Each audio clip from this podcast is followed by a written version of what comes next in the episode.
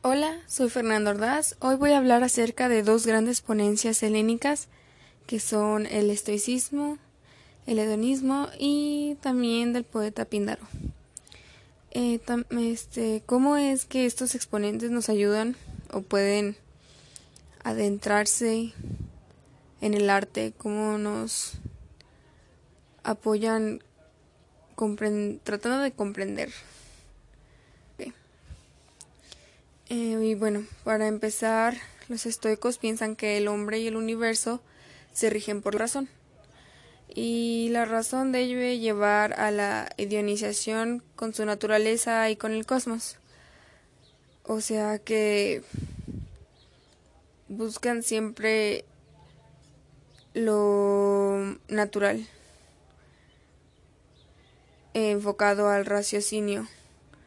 Y pues la razón da pauta a desarrollar virtudes y aquí es donde ellos dicen que está la felicidad. Entonces se llega a esta parte en la que el placer se trata con impasibilidad, no es lo que se busca, pero sí se trata de una naturalidad corpórea, no se ponen, no se oponen, porque va con los principios, ¿no? De que se trata de de algo inherente al humano y por tanto bueno. Uh, en el hedonismo, el epicureísmo, también proponen el placer. Aquí sí buscándolo, pero no, no por completo. Porque también definen que los hay necesarios e innecesarios. Así se dividen en placeres que son propios del cuerpo, necesidades básicas, y las otras que se pueden evitar y es mejor hacerlo o deben hacerlo. Y bueno, aquí es donde se nota que más que estar contrariados o, o que choquen, sus ideales se mueven hacia un mismo punto en el que se dice ser aceptable llegar al gozo cuando se trata de una cuestión natural,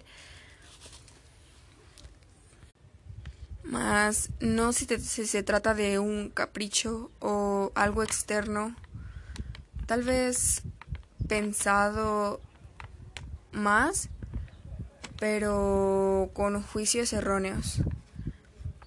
Solo si es natural o si está bien pensado, enfocado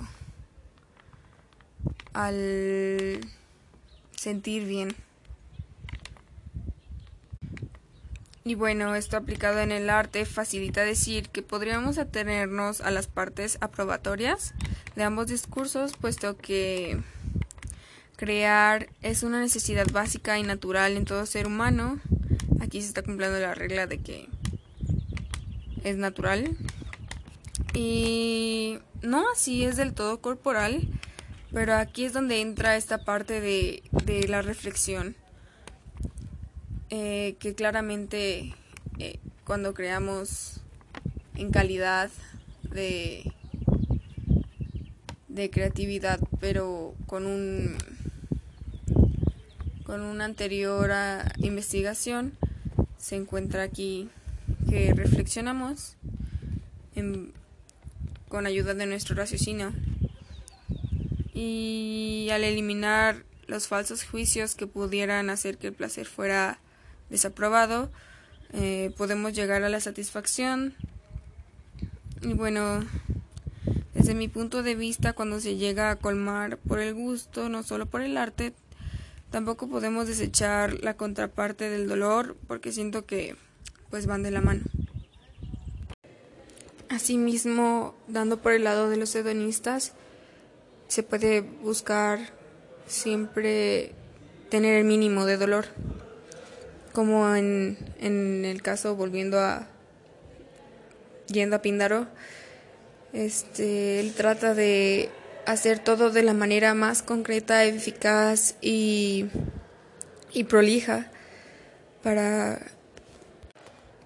que el resultado de sus relatos sea este arte poético que ayudado de las palabras y la conjunción de las mismas, cómo se trabaja la una con la otra para una lírica con base en una memoria divina, algo, unos eventos que son buenos por sí mismos, pero se pueden embellecer con las palabras y preservar el recuerdo de manera más perdurable.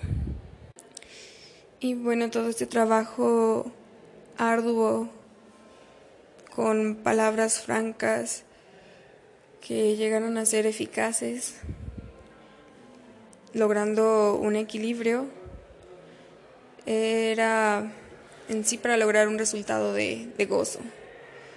Aquí es donde se conjunta que el placer, cuando es razonado